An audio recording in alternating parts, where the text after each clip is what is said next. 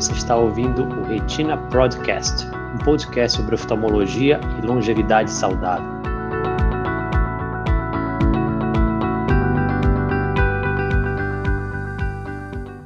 Olá, boa noite, boa noite a todos, sejam muito bem-vindos.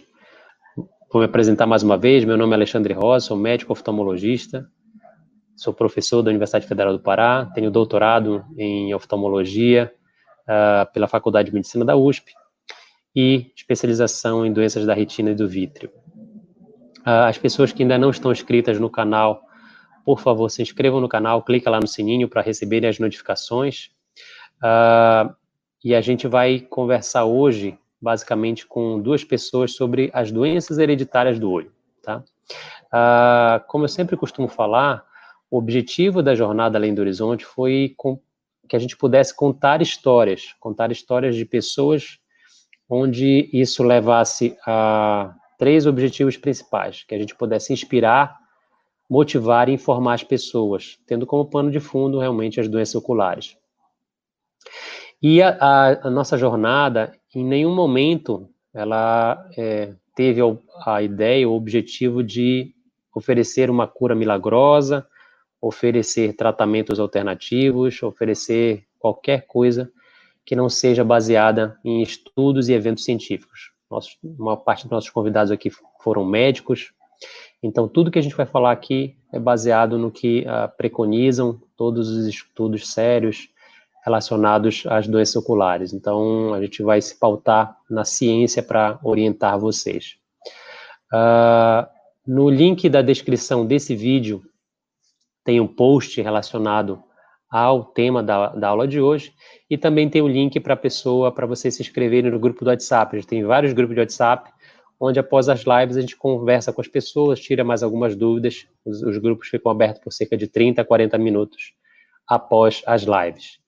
Uh, uma demanda que está crescendo bastante na, na, nas, nas, perguntas e, na, e nas interações com as pessoas é como a gente vai interagir depois que acabarem as lives a gente tem a ideia de criar uma plataforma onde a gente continue se conectando a vocês uh, de uma maneira contínua, né? A gente percebeu que a gente está podendo ajudar algumas pessoas e a gente quer manter esse contato próximo com as pessoas, né? A gente quer criar uma comunidade onde as pessoas possam se conectar à sua saúde.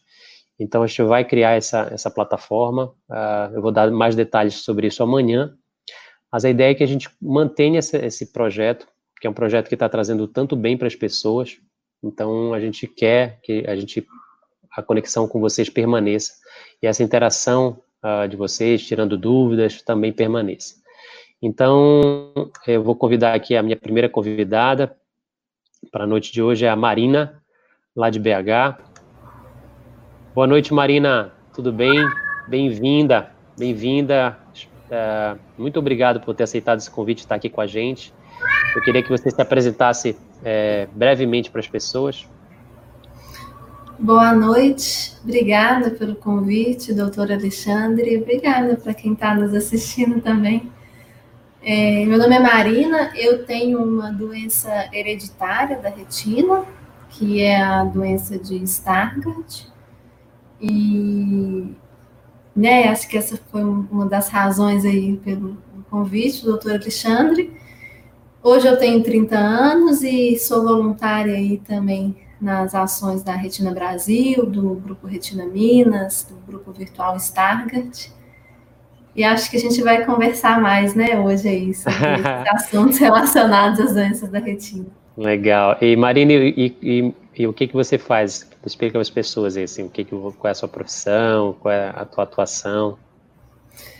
É, eu me formei em História na Universidade Federal de Minas Gerais, aqui mesmo em Belo Horizonte. Depois eu fiz uma continuidade de estudos, fiz uma pós em Relações Internacionais, fiz uma outra pós em Marketing Digital. Agora eu estou é, mais decidida assim, em alguns aspectos profissionais, estou alçando uns voos aí no futuro. E, e eu atuo hoje bastante, assim, né? Tirando a parte do, do estudo, que vou caminhar para o mestrado futuramente. É, é na área de cuidar mesmo da comunicação, da, da parte de comunicação da Retina Brasil, que é uma associação de pacientes. É, colaboro bastante também com o Grupo Retina Minas nas ações do grupo. E no grupo virtual Stargard, que a gente faz um acolhimento das pessoas com a doença de Stargard. É, também cuidamos de site, redes sociais, umas questões assim. Legal, bacana. Vou chamar aqui a minha segunda convidada, que é a doutora Fernanda Porto. Bem-vinda, Fernandinha. Obrigado por você estar aqui de novo com a gente hoje, no sábado à noite, dividindo seu tempo, seu conhecimento com as pessoas. Muito obrigado. Queria que você se apresentasse para as pessoas. Bom, eu queria agradecer ao doutor Alexandre a oportunidade de estar aqui participando desse evento que está sendo espetacular. É, para me apresentar, eu sou Fernanda Porto, sou formada em medicina na UFMG, e tudo fiz especialização em uveíte e retina e mestrado, é, desculpa, doutorado na UFMG em retinose pigmentar, uma doença hereditária da retina. É, fiz especialização em genética, doença hereditária da retina e, e eletrofisiologia na França. E sou da comissão científica do Comitê Científico do Retina Brasil e do Retina Minas, os grupos que a Marina tem. Legal, ótimo. Bom, então vamos lá, meninas, direto e reto ao ponto. É, Fernandinha, queria te perguntar assim: é, tem várias doenças que podem ser é, herdadas geneticamente, né? A Marina já, já, já falou que ela tem a doença de Stargardt, né?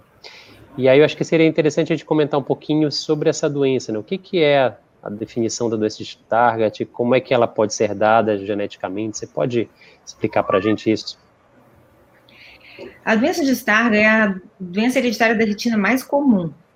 É. Entre todas, o gene BCA4 é o mais comum na população e é uma doença de herança autossômica recessiva que, devido à alteração herdada no gene do BCA4, a célula fotorreceptora não vai ter uma função normal, e aí ela acaba degenerando e entrando em falência.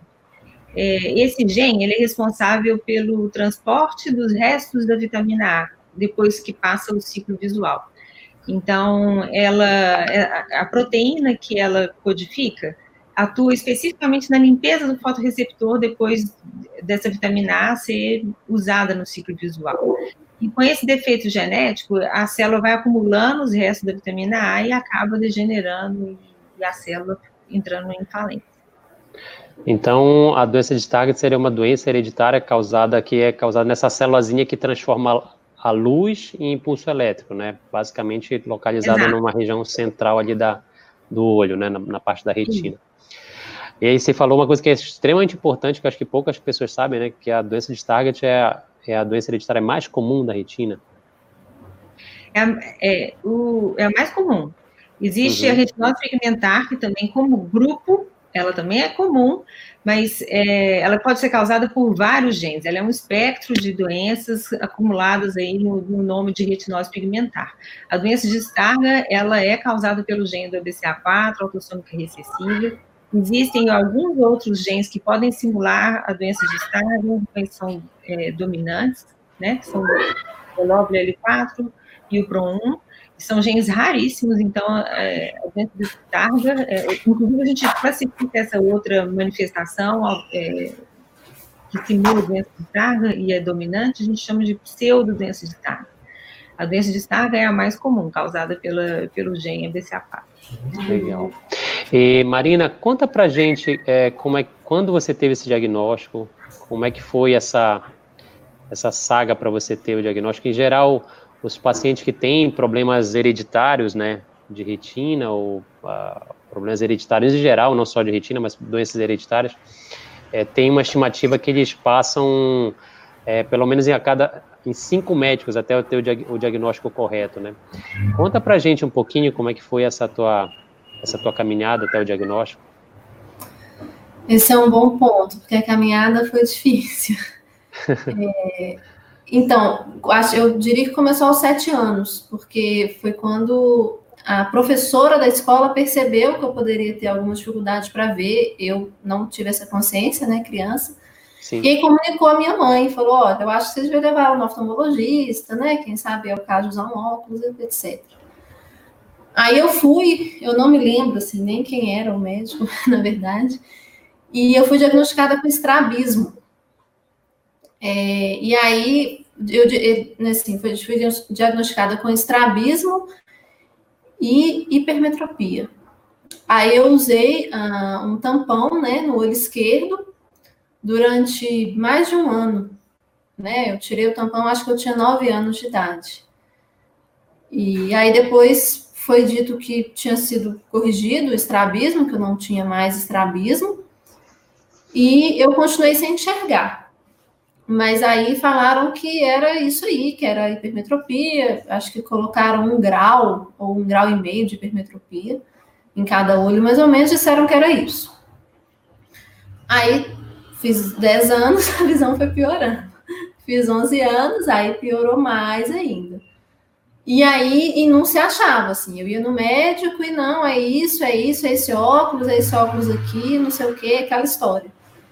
Aí, quando eu passei para a sexta série, né, que é hoje o quinto ano, é, eu já estava enxergando muito, muito pouco mesmo, assim, né, já, né, comparado com hoje, era muito, hoje já é bem pior, mas, assim, é, foi uma queda muito abrupta nesse período curto, assim, né, de terminar um ano e começar outro ano. E aí eu falei, não tá dando mais, assim, eu não estou conseguindo mais ler os livros que eu li, eu sempre gostei de ler, eu não estou conseguindo mais enxergar o quadro. Eu já vinha com uma série de dificuldades e minha mãe já vinha me levando nos oftalmologistas e nunca achava nada. Aí ela ficou muito mais preocupada porque ela viu que a visão tinha piorado muito rápido, assim, né, num tempo rápido tinha piorado muito, falou, nós temos que procurar mais coisas. Aí eu fui, no, no, fui em alguns médicos, acho que eu fui nos três ou quatro médicos, é, médicas e médicos, né? Uhum. E até teve uma, uma, médica, inclusive, que chegou a falar que, que não era isso, que eu tava, que eu podia estar inventando alguma história, que podia ser alguma coisa psicológica por causa da idade, né? Que é uma idade de entrar ali numa pré-adolescência, etc., que eu podia estar com alguma coisa assim de querer ser aceita, de querer usar um óculos, que eu deveria procurar um psicólogo. E, e aí falou, falou que eu tinha um grau, que falou assim: ah, fala para ela usar esse óculos aqui durante o tempo, daqui um mês vai melhorar, você vai ver, daqui um mês você vai estar enxergando, porque ela falou que tinha essa questão psicológica. E a minha mãe sabia que não era, minha mãe é era psicóloga, né? Mamãe já faleceu, mas mamãe era psicóloga, e ela falou assim: não, eu sei que não é. Psicológico eu sei que não é. É, posso levar minha filha para fazer um tratamento psicológico por várias razões, mas eu sei que essa não é, assim, eu conheço uhum. da psicologia, eu, ela inclusive tinha trabalhado muitos anos com psicologia infantil, e ela falou, não, eu sei que isso não é. Aí eu fui num, em outro médico, depois disso, aí esse outro médico falou assim, olha, eu não consigo saber o que é, é não estou vendo nada, não consegui encontrar grau nenhum, eu acho que você deveria levar ela no hospital de olhos, que era que é um hospital de Belo Horizonte, né? Nem sei se ele ainda existe. Ele existe, doutora Fernanda? Depende qual hospital de olhos, tem vários. Lá em, ali atrás do Biocor. É, existe. Pois é, foi lá. Aí minha mãe marcou uma consulta com, acho que foi um, um oftalmologista pediatra, alguma coisa assim, também não me lembro. E aí eu fui nessa consulta, Aí ele me avaliou de novo, novamente, aquela mesma coisa que a gente, assim, né? Eu já estava ficando meio cansada desse negócio de ir no oftalmologista, fazer tudo e nada, fazer tudo e nada, fazer tudo e nada, né? Já estava ficando meio cansada, né? Assim. E, e, eu também ficava chateada porque eu perdia muitas tardes que eu tinha que estar estudando na minha cabeça, alguma coisa assim. E, e aí ele, ele falou: olha, a gente não encontrou nada, mas, é, mas a gente sabe que ela não está enxergando, porque ela está falando, a gente acredita nela, uhum. e vamos fazer uma investigação mais profunda. Aí, isso, veja quanto tempo passou, né? Assim, comecei a perder uma visão aos sete anos. Sete anos. Eu, eu já estava com 12, já tinha passado por uns mais de cinco médicos, até que foi o doutor, eu me lembro o nome dele, era Pedro Paulo ele falou, vamos investigar. Aí ele pediu para eu fazer três exames. Aí ele me explicou, ele foi assim, ele foi incrível, assim. Ele falou, ele me explicou todo o processo, falou, me explicou como que o olho funcionava, como que ele, assim, mandava informação para o cérebro, falou do nervo óptico, falou da recepção, assim, falou tudo. E falou, a gente vai investigar essas três grandes partes para ver o que está acontecendo com a sua visão. E aí ele falou, aí ele, assim, né, foi o que ele me explicou, né? Eu tinha 12 anos, o que ele explicou para uma, uma criança de 12 anos. Falou: a gente vai fazer um exame para cada parte para ver se a gente identifica um problema em cada uma dessas partes. Aí eu acho que eu fiz um eletroretinograma, fiz um outro exame que, que colhia, colhia sangue, eu me lembro, não lembro que exame que era, e fiz um exame que esse eu me lembro muito bem, porque eu fiquei super curiosa, assim, achei super interessante, que colocava vários é, receptores, assim, na cabeça, e a gente fica, eu só tinha que ficar olhando para uma televisão, e passavam várias coisas na televisão. Aí, passados os resultados desses exames, né, deve ter sido aí um mês, um mês e pouco, ele falou, realmente tem uma, uma questão aqui que a gente percebe que é na retina, porque tem menos informação chegando, mas essa transmissão está ocorrendo. Foi o que ele me explicou, ele foi muito claro uhum. comigo, assim, o tempo inteiro ele conversava comigo e nunca falou assim, vou conversar só com seus pais, vou conversar com você, sabe? Ele o tempo inteiro conversou muito comigo e eu perguntava sempre muito. E Aí eu fui fazer mais exames da retina, né? Aí eu não lembro tantos exames que eu fiz. Eu fiz o, o do campo visual, que a gente não gosta de fazer de jeito nenhum. Ainda bem que tem já um tempo que eu não tenho que fazer do campo visual. E aí fiz o das cores também, que era um gigante de um tanto de cor, que eu também acho meio chato assim de fazer. É... Ah, e, e, aí fiz um, um, de contraste, que é aquele que aplica um contraste, né, para ver o fundo Sim. do olho. Entendi. Porque hoje a gente tem exames muito melhores, né? Verdade.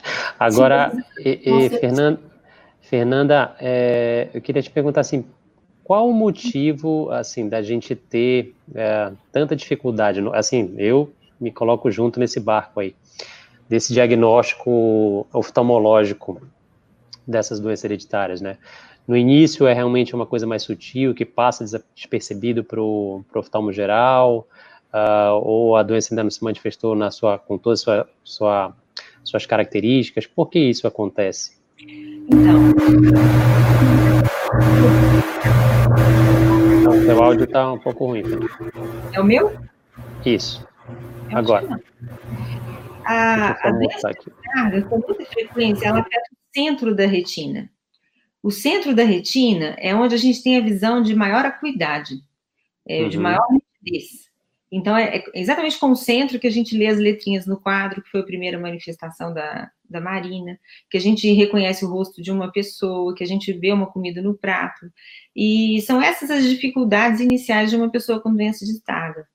A, a, aquele defeito genético vai alterando célula a célula, e a cada célula que, que perde função, a visão vai caindo aos pouquinhos. Mas isso não significa que tenha é, alteração exuberante no fundo de olho, pelo contrário. Quando essa alteração é bem no centro e, e sutil, já pode ter uma repercussão funcional, uma baixa de visão importante, sem que o oftalmologista consiga perceber no fundo de olho. Então, por isso que a gente precisa de exames complementares para confirmarem que existem alterações na retina que sugerem que seja a doença de Stargardt, por exemplo. Mas uhum. essa história da Marina é comum a várias outras distrofias, porque antes de ter alteração anatômica da retina, existe alteração funcional. O defeito é, é dentro da célula, no funcionamento da célula. Então, uhum. uma vez só a célula não está funcionando, mas ela ainda está ali, a retina ainda está estruturalmente preservada, é, o fundo de olho pode ser normal. E é baseado nos sintomas do paciente é que a gente pode investigar. Já quando é uma doença que tem outras pessoas na família alteradas, é, portadoras da doença também, isso fica mais fácil, a gente consegue fazer diagnóstico mais precoce. Mas é, casos isolados, como o da Marina, que não tem outro, outro paciente para poder sugerir aquele diagnóstico, é, a gente realmente precisa de acreditar no paciente, investigar antes de achar uma justificativa fácil para aquela, aquela queixa. A eletrofisiologia é fundamental, né, nesse diagnóstico, né, Fê? A eletrofisiologia consegue é, identificar o processo que está alterado, como a Marina falou, localizar se está na mácula, se é no bastonete, se é no cone, uhum. que é aquelas fotoreceptoras, ou se é no nervo óptico, consegue distinguir essa, essa dificuldade de visão, qual que é a origem dela. Legal. A, a eletrofisiologia, para quem é, pode estar tá, é, não está sabendo o que é. Você pode explicar um pouquinho, Fernanda, como é que é esse exame, uh, para a pessoa que não, assim, tem pessoas que nunca ouviram falar nesse exame, né? É um exame que a gente usa muito para essas doenças hereditárias, né? É, é. Você pode explicar um pouquinho como é que ele é? A eletrofisiologia funciona. O jeito mais fácil de explicar é quando a gente chega num lugar desconhecido, assim, no hotel, e vai ligar o celular para carregar. E aí você vê que o celular não acendeu. Aí você começa a raciocinar assim: será que o celular não tinha bateria? Será que esse cabo está funcionando? Será que está chegando energia aqui na tomada? Será que eu tenho que botar é, o cartão ali na porta? Será que esse hotel está com, tá com luz ou não está? E é isso que a eletrofisiologia faz. Ela vai separar cada pedacinho da, da, do, da visão e identificar onde está passando é, informação e onde não está. Marina explicou super bem isso. E assim a gente consegue identificar a origem né, da doença e, e raciocinar as causas a partir daí. Legal. Marina, e você falou que você passou todo esse, esse período né, na, nessa peregrinação do, do diagnóstico. E, e, depois que você teve esse diagnóstico né, da doença de Stargardt, como é que foi internalizar isso? Como é que foi esse processo de, de entendimento da doença, de percepção de que, olha, eu tenho um problema realmente? Como é que foi receber esse diagnóstico? É, então, eu até recebi de maneira vamos dizer assim, tranquila, né? Um, quem finalizou o diagnóstico acabou que foi um, um retinólogo, é, o doutor Edmundo é o nome dele, e aí ele primeiro conversou com o meu pai, com a minha mãe, e acho que meu padrasto também estava lá na, no dia. E minha mãe ficou muito abalada, né? Assim, minha mãe foi que recebeu, teve assim, maior susto, né? E aí depois eles vieram conversar comigo. E, e aí eu acho que eu não entendi na época o que, que era, né? Acho que pela idade, eu não tive muita consciência do que, que era esse processo de você perder a visão e de tudo que isso vai implicar na sua vida. Porque na hora que eu entendi que eu não poderia, é, que eu não enxergaria normal, o meu primeiro pensamento foi, tá, e como é que eu vou fazer para fazer o que eu preciso fazer? Né? E aí ele falou assim, tá, se a gente tem recursos, e me encaminhou para uma uma pessoa que me ajudou e mostrou alguns recursos. Na época eram bem mais limitados do que hoje, né? Hoje é, nossa, hoje é bom demais, é bem melhor do que era. Recursos que você fala é recursos óticos, né? Recursos de visão subnormal, lupas, auxílios Isso. óticos, né? Tá. Isso, exatamente. Porque quando eu recebi o diagnóstico, eu ainda tinha, eu conseguia fazer várias coisas que hoje eu tenho muito mais dificuldade para fazer, né? Então, assim, eu conseguia escrever, a mão, se tivesse uma pauta ampliada, é, uma linha mais grossa, uma caneta mais grossa, né, ou um lápis mais grosso, eu conseguia ainda escrever, eu conseguia é, ler, ler, eu leio muito bem até hoje, mas hoje eu já não tenho essa a destreza que eu tinha para escrever como na época. Então, as adaptações que eu precisei fazer à época é, foram várias adaptações e elas foram suficientes para as necessidades que eu tinha naquele momento. Então, eu sentia a perda da visão, eu sentia todos os impactos emocionais daquilo, mas eu não tinha consciência. E, e de, inclusive discriminação, né? Porque é, você passa a, a, adolescência perdendo a visão, e foi o período que eu acho que, eu, que a visão diminuiu mais, assim, é, rapidamente. É o período que também você começa a andar sozinha, né? Que você começa a pegar um ônibus sozinha, que você vai sair é, que você vai ter uma vaidade, vai começar a ficar mais forte para se arrumar, e aí eu fui tendo várias dificuldades, várias dificuldades, mas eu não tinha tanta consciência, assim, do, do que estava acontecendo comigo. Então, eu sofria, mas ao mesmo tempo não sofria.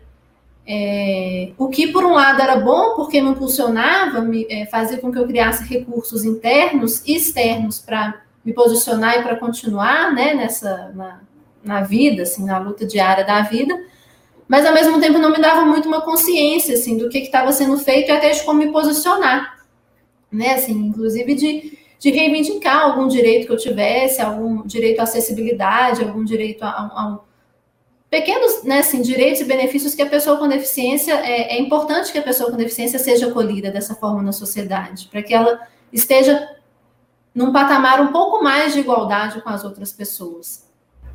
E isso eu só fui conscientizar sobre, a, sobre o tanto que a gente recebe assim de é uma certa violência velada, né, por ser pessoa com deficiência visual, quando eu tive contato com outras pessoas com a doença de Stargardt. é, eu não me assumia muito como pessoa com deficiência visual, porque eu, eu, achava assim, ah, eu tenho um problema, mas esse problema é meu, né? Como uhum. se eu fosse um problema, né? E as pessoas muitas vezes falam isso, ah, você tem um problema de visão, você tem um problema, você tem um problema. E aí eu ficava assim, não, eu tenho um problema, eu sou um problema, isso é muito interno, isso é muito pessoal. E, e eu ficava tentando lidar com isso, esconder isso, eu não aceitava isso de certa forma, eu tinha um pouco de vergonha, então eu escondia, eu não comentava. Ou então, quando eu comentava, eu falava assim: ah, eu tenho isso, mas não preocupa, não, isso não é um problema para você, isso é um problema só meu, eu que vou me virar, eu que vou resolver tudo. É, de uma certa vergonha, uma certa não aceitação, né, por ser quem você é. E essa, e sim, essa imposição como se você tivesse um problema, como se você fosse um problema.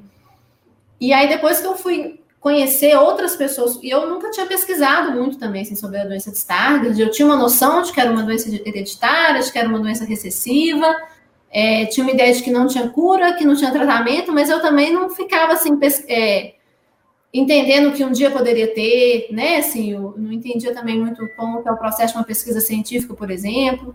Uhum. E aí, quando eu conheci outra pessoa com a doença de Stargardt, que me apresentou o grupo Stargardt, eu fui conhecer as associações de pacientes, etc., a vivência de conversar com outras pessoas e de entender que existem pessoas que estão trabalhando em prol é, das doenças hereditárias da retina, que existe a esperança, que existe tudo isso, me transformou muito, porque aí, primeiro, eu parti para buscar mais informação sobre a doença. E eu acho que informação é empoderamento. Então, quanto mais a gente sabe sobre a nossa própria doença, sobre o que está ao redor da nossa doença, a gente consegue ter ferramenta para poder questionar, para poder buscar e para poder, inclusive, ter uma consciência mais real do que está acontecendo. É. A gente tem que saber, o paciente tem que ser informado. É interessante isso. Tem que buscar informação. Eu acho, eu acho que a pessoa com a doença hereditária da retina, ela tem que ter essa. Ela não pode ser muito é, paciente mesmo, assim, não pode ser muito calma nesse sentido. Assim. Depois que eu fui perceber, e, e quando você entende, você começa a entender o que, que você tem de uma forma, claro, assim. Se você quiser aprofundar, a complexidade é enorme, né? Mas você começa a perceber também assim esse lugar. Então, aceitar a minha deficiência veio muito depois. Veio assim, eu acho que eu conheci a Lúcia, né, que foi a pessoa que me uhum. apresentou o estudo, aos 25 anos. Tem cinco anos só. E isso foi totalmente transformador, porque eu passei a aceitar a minha deficiência visual e não só aceitá-la, mas assumi-la publicamente, que são passos diferentes, eu acho, na jornada, assim. Uma Agora coisa é você é- aceitar o diagnóstico, aceitar que você vai perder a visão. A outra coisa é você aceitar mais internamente e se assumir como pessoa com deficiência, como uma pessoa com uma doença da retina. Agora você falou uma coisa que é interessante, né, Marina? Como é importante a gente conversar com pessoas que têm o mesmo problema, né? Isso é, é fundamental, né? A gente às vezes tem a. Estava conversando mais, mais cedo com, com a Fernanda, a gente estava falando exatamente sobre isso. Porque quando você tem um diagnóstico de uma doença, né, seja qualquer doença, né, seja um glaucoma, seja catarata, seja, sei lá, uma doença hereditária da retina, retinose pigmentar, qualquer coisa, em geral você tem aquela impressão, puxa, isso só acontece comigo, né, eu sou o azarado do universo, né, então, e quando você começa a ver que existem outras pessoas iguais a você, pessoas em diferentes níveis, né, uma mais mais leves, outras mais graves, né? Você começa a se relativizar mais o seu problema, enxergar aquilo como uma como uma coisa que realmente pode acontecer e trocar experiência é muito importante realmente. Agora, Fernanda, é, eu queria perguntar para você sobre essa questão do, do tratamento, né? A gente está falando muito do Stargardt, que é o caso da, da Marina aqui, mas tem alguma outra doença hereditária que você queria comentar, Fernanda, em relação ao que você acha que seria interessante as pessoas saberem aqui? É, você vai falar ainda de doença de Stargardt? Não. Então, eu queria, eu queria comentar sobre, o, sobre os tratamentos, mas aí acho que podia ser uma coisa um pouco mais ampla, né? Em vez de fechar só no Stargardt, depois de falar um pouquinho sobre é. outras doenças. Tá. É, eu queria completar a, a, parte da, da herança da doença de tá. que você perguntou, e é uma doença recessiva, e ela precisa ser dada é, um lado do pai e um lado da mãe. Só que o gene da doença de Stargardt é muito comum na população. Então, uhum. geralmente, uma doença recessiva, é, pode acontecer, como o caso da Marina, ela herdou exatamente o lado alterado do pai e o lado alterado da mãe. E com isso, ela desenvolveu a doença a chance dela desenvolver a doença era de 25%. É, se a gente considerasse que a doença é, é, é, simples, né, mendeliana simples. Só que na população, essa, essa, o, o gene BCA4, ele é muito comum. Então, é, para doença de Stargardt, não funcionam essas estatísticas de, de doença mendeliana simples. E às vezes a gente tem, inclusive, pai e filho afetado, e sugerindo que é uma doença dominante, a gente chama isso de pseudo-dominante, porque quando a gente faz o teste genético, a gente confirma que trata-se de uma doença de Stargardt. Exatamente porque, é, às vezes, um, um, paciente com doença de Stargardt acaba casando com uma pessoa da população que também tem um lado alterado, igual os pais da Marina é, são. E acaba tendo filho também com doença de Stargardt, e sugerindo que fosse autossômica dominante, mas, na verdade, é uma doença recessiva causada por um gene muito frequente na população. Esse mesmo gene pode causar várias outras doenças, né? Ele pode causar só uma alteração na mácula, a gente chama de maculopatia, ele pode causar uma, uma forma mais progressiva, uma forma mais grave da doença de Stargardt, que é a distrofia de cones e bastonetes, e ele também pode causar retinose pigmentar. E a forma mais grave de doença de Stargardt, a gente pode até classificar, porque às vezes acontece, inclusive, antes dos 5 anos de idade. A gente classifica como doença de é, distrofia retiniana de início precoce.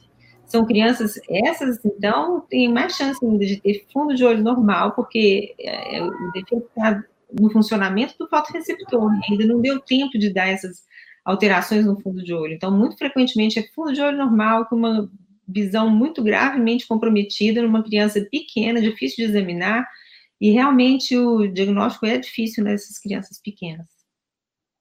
E o tratamento, Fê, é, como é que é, é existe alguma, uh, algum avanço? De, eu sei que você é uma pesquisadora nata dessa parte de distrofias hereditárias do fundo do olho, né?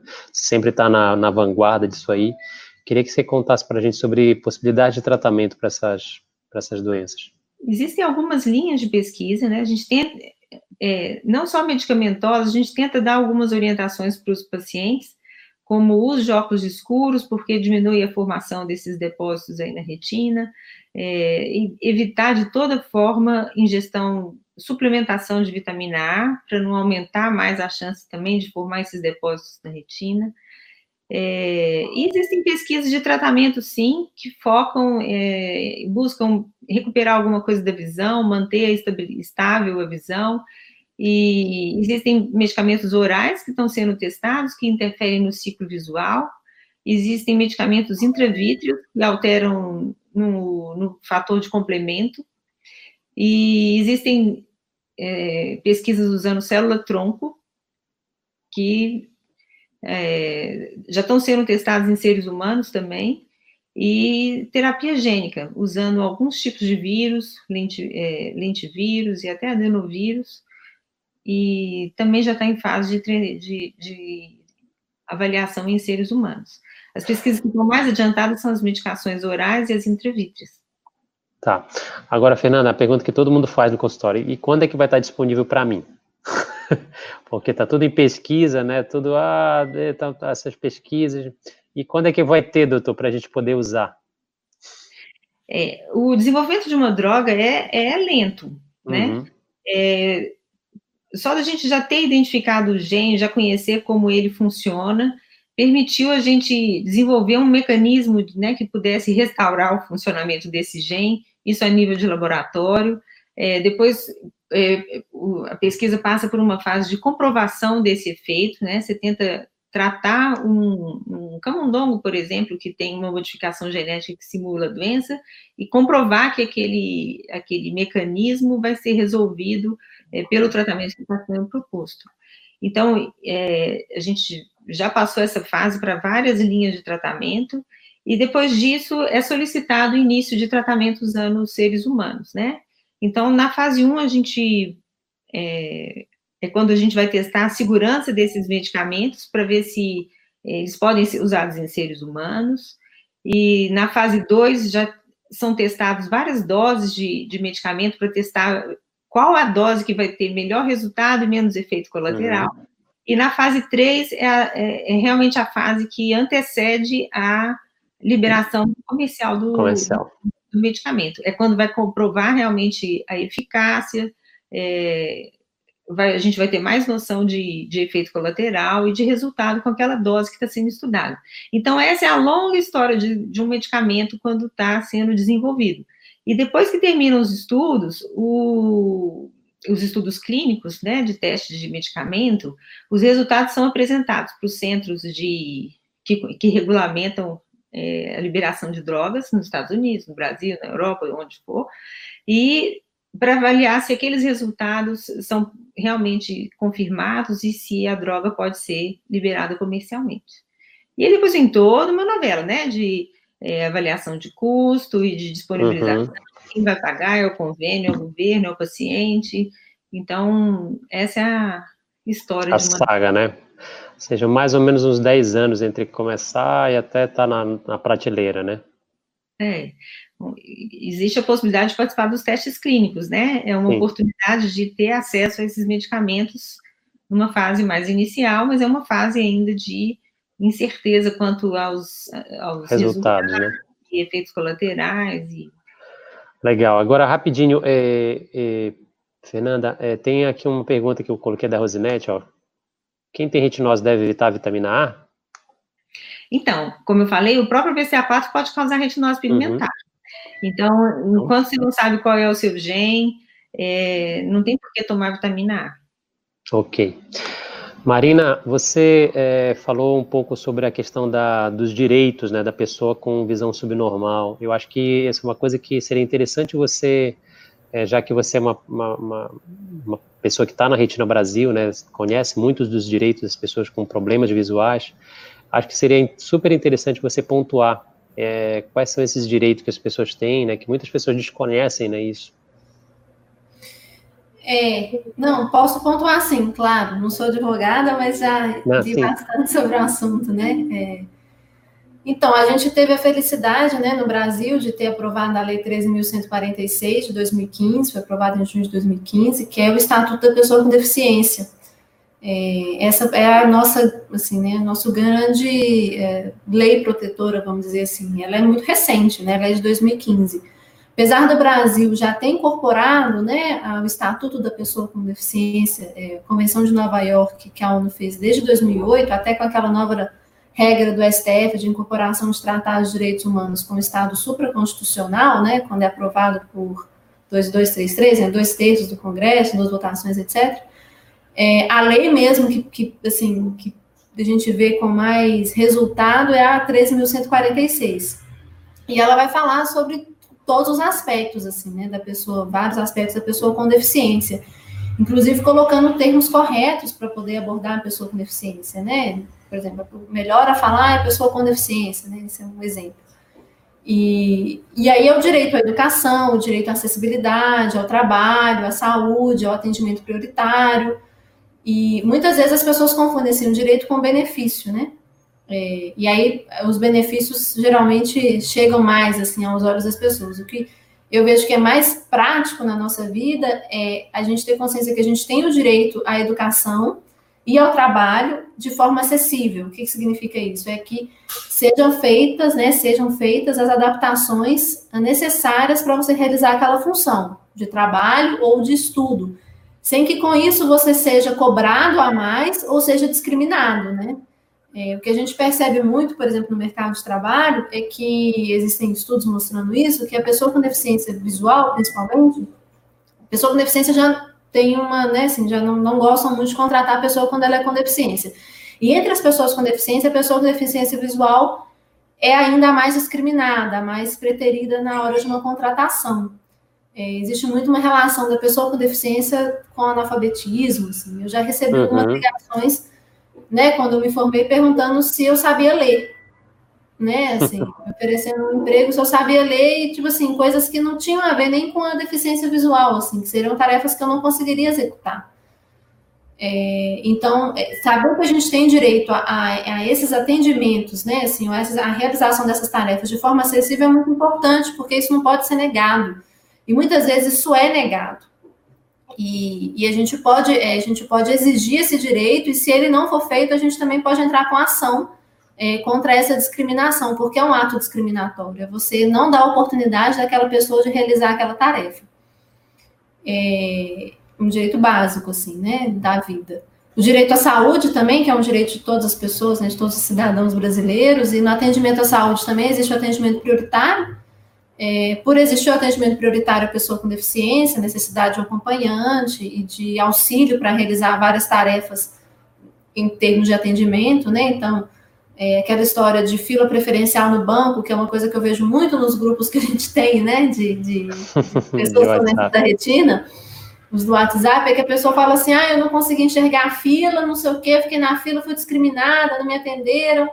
Não, isso é um direito, assim, não, não tem que se questionar. A pessoa com deficiência uhum. visual vai precisar de um auxílio, ela vai ter direito a esse atendimento. Isso não, é, é um, um ponto que não tem muito o que questionar. E aí vem os benefícios que eu vejo que as pessoas também é, têm muita curiosidade e, interesse em saber, que é o benefício principal, que todo mundo quer saber como que consegue, geralmente é o do passe livre municipal, Uhum. Né, que garante você usar os transportes públicos aí, geralmente ônibus, metrô, trem e onde tem barca também, a barca é incluída muitas vezes, de forma gratuita. Isso é uma. Isso cabe ao município regular e definir as regras de obtenção. Então, em cada cidade, a pessoa vai ter que procurar saber como funciona uhum. é, para obter esse benefício, e ele é para todas as pessoas com deficiência visual.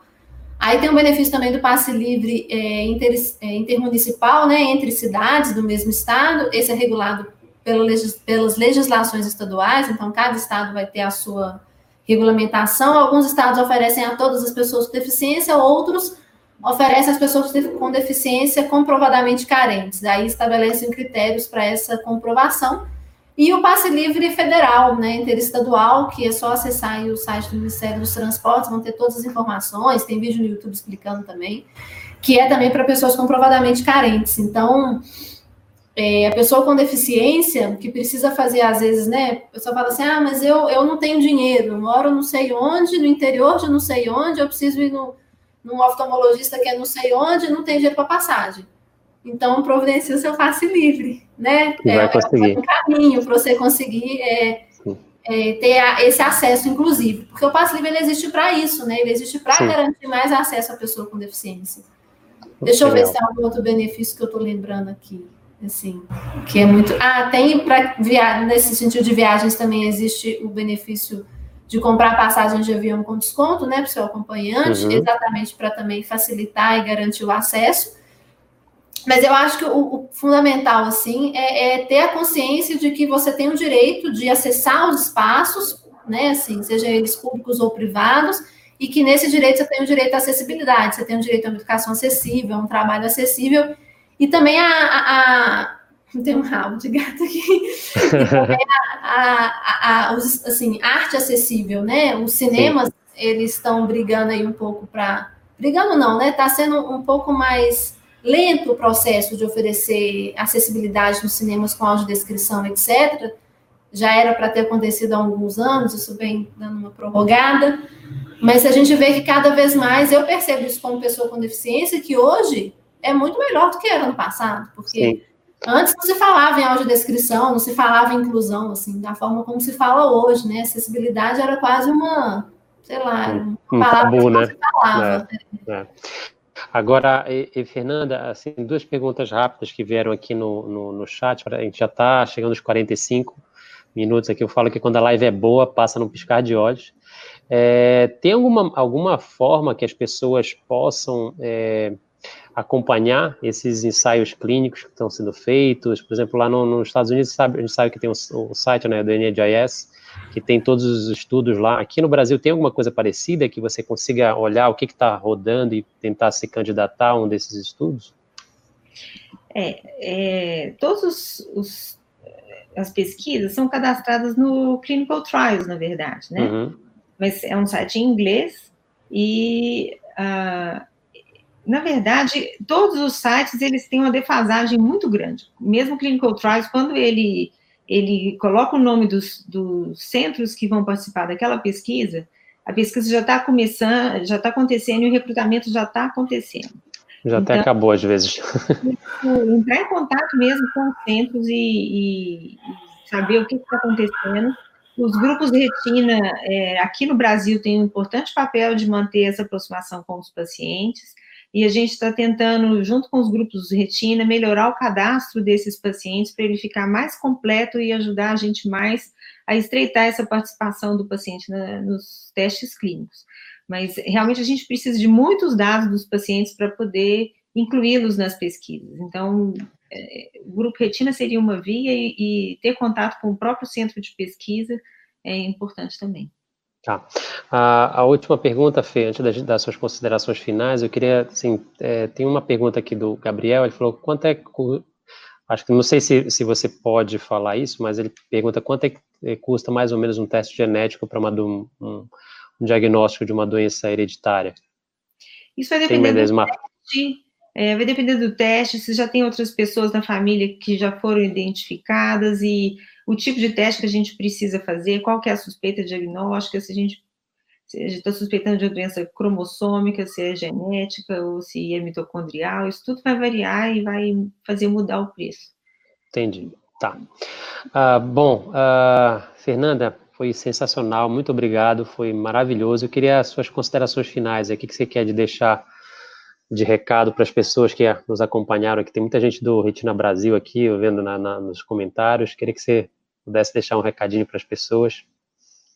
É, a gente, o pessoal do Retina Brasil é um exemplo. A Marina está aqui ilustrando a batalha que eles, eles fazem e que tentam oferecer para os pacientes. E diante disso, a gente também não pode ficar parado, né? A gente tem que tentar sempre correr atrás e poder eh, participar do que, o que acontece no mundo todo e, e poder oferecer para eles o que a gente puder de melhor. Legal, maravilhoso. É, Marina, o que, que você queria deixar de mensagem aqui para as pessoas que estão ouvindo, assim, é, mas eu acho que eu queria abrir o teu comentário um pouco mais, assim, não só, a gente falou muito das doenças hereditárias, mas imagina que tem pessoas que têm aqui problemas diversos de problemas oculares, né, alguns com catarata, outros com glaucoma, todas essas pessoas receberam um, um diagnóstico de uma doença grave, exatamente como você, né, e o que que você poderia dar de, uh, de contribuição para essas pessoas, né, para inspirá-las no sentido de, olha, é, eu tive esse problema, mas é, me mantive na luta. Como é que você, que, que mensagem você poderia deixar de final aqui para gente? É, eu penso que, assim, o impacto realmente é grande. Existe um, uma dor que não pode ser negada, mas a vida é muito bonita e a opção é viver. E se a opção é viver, a gente tem que viver feliz a perda de visão é só uma característica das pessoas, não é isso que vai definir quem elas são, o que elas vão fazer, o que elas vão deixar de fazer, vão pensar, vão deixar de pensar. É, o ser humano é muito complexo para um detalhe tão pequeno definir quem nós somos ou nos impedir de ser o que nós quisermos ser. É claro que haverá obstáculos, né? A, a vida é difícil, a gente sabe que a vida é difícil em tantos aspectos, né? Nossa realidade é tão complexa mas o caminho é, é buscar recursos, é, é, buscar recursos emocionais e recursos físicos mesmo para lidar com a limitação que você tem e entender que essa limitação é real, mas ela não é impeditiva. Né? Você vai descobrir formas de, de realizar as tarefas que você precisa. Eu acho que o caminho para encontrar esses recursos ele passa por uma busca ativa, né? Por um desejo de, de, de querer, de buscar, de correr atrás passa por um, um contato com pessoas que vivem problemas similares, é, para ter essa troca empática, até tácita mesmo, assim, de, desse sentimento, nossa, não sabia que fazia assim. Quanto mais pessoas, mais criatividade a gente vai ter para descobrir esses recursos, né? E um, um, um, acho que um momento também, uma, uma jornada mais pessoal, mais interna, de ver como que você pode se fortalecer emocionalmente para lidar com as barreiras que a vida vai te impor pensar que isso é uma característica, assim, você não é a deficiência visual, você não é a limitação visual, você é muito mais do que isso, você pode muito mais do que isso, você fará muito mais do que isso, e isso vai te dar uma oportunidade de, de ver o mundo com mais empatia, de ver o mundo de uma forma que você não veria se você não tivesse isso, de respirar fundo quando for preciso e de, de apreciar a vida, né? A gente está no presente, o que, que tem de hoje bonito? Tem um sol brilhando no céu, então Vamos sentir esse calor do sol, vamos pensar, vamos sempre manter a calma. Eu acho que, que, que, é perceber que a vida é muito maior do que, do que a limitação visual. Essa visão ampla me ajuda muito. E correr Legal. atrás. Acho que a gente tem que ter uma atitude positiva de correr atrás. Tem que correr atrás sempre. E sem Legal. perder a esperança também. Esse, em considerações finais, eu acho que eu queria dizer isso assim para as pessoas. Mas nesse caso, mais com doenças hereditárias, que é o que eu vivo mais, né? Mas não perder a esperança que não vai ter tratamento, que eu não vou voltar a enxergar, etc, etc. Eu vejo muitas pessoas perdendo essa esperança, né? Como o tempo de desenvolvimento de uma pesquisa não é o tempo da nossa ansiedade, que a nossa ansiedade é para ontem, né? É, é, comum as pessoas irem perdendo a esperança, assim, perder a credibilidade, ou pensar assim, ah, mas não, quer pesquisar, os médicos não querem pesquisar, não tem interesse, é tudo interesse financeiro, ou então, ah, não tem ninguém, ninguém vai poder, ninguém vai ter. Ah. Esse negativismo, ele não é produtivo, né? Assim, a, a, eu acho que a gente tem que ter esperança, tem que valorizar o que está acontecendo. E hoje está acontecendo muita coisa, a gente tem médicos maravilhosos aqui no Brasil pesquisando, sabe? Que olha o valor que isso tem. Eu acho que a gente tem que chamar atenção para isso, porque é, as pessoas estão pesquisando e elas estão pesquisando uma coisa que vai beneficiar você. Se não for você diretamente, pode ser a outra pessoa mais nova, né? Que tem muita gente que fala assim, ah, eu tô velha, não vou ver nada. Mas talvez você não veja, mas a outra pessoa vai ver. Então, esse engajamento, sem perder a esperança, valorizando o que existe, apoiando o que está sendo feito, eu acho que é essencial, porque se, se não tiver isso, a gente não caminha né? A gente, a gente tem que caminhar, a gente tem que melhorar aí, né? Tem que pelo menos estar tá, tá nesse, nesse caminho. Legal. Posso falar mais, dar mais um recado?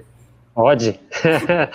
A gente tá, tá com o tempo bem estourado, se for rapidinho, pode. Rapidinho. Eu ia falar para o pessoal é, entrar no site da Retina Brasil, retinabrasil.org.br, acompanhar as redes sociais, Retina BR Oficial e do Retina Minas. Arroba Retina Minas no Instagram, é, redes sociais, arroba Retina Minas, a gente está fazendo lives no Retina Minas também, Legal. sobre assuntos ligados às doenças da retina, à vida com deficiência, está sendo todo sábado às 18 horas. Então, quem quiser acompanhar, olha lá no ah. arroba Retina Minas. É, me, me, manda no WhatsApp que eu compartilho com as pessoas nos grupos do WhatsApp aqui, que estão inscritas, o pessoal acompanhar também. Tá bom? Tá bom. Meninas, super obrigado, foi maravilhoso, viu? Obrigado, Fernando, mais uma vez, você é sensacional. Marina, muito obrigado, foi inspirador mais uma vez. É, obrigado mesmo. Vou deixar só os últimos recadinhos aqui para o pessoal. Então, pessoal que não está inscrito no grupo do WhatsApp, é, se inscreva, tem a descrição aí no comentário. É, se inscreva no, no, canal do YouTube da Retina Pro também para acompanhar. Obrigado, gente. Amanhã a gente se vê. Boa noite. Tchau, Marina. Tchau, Fernanda. Tchau, boa noite. Obrigada. Boa noite.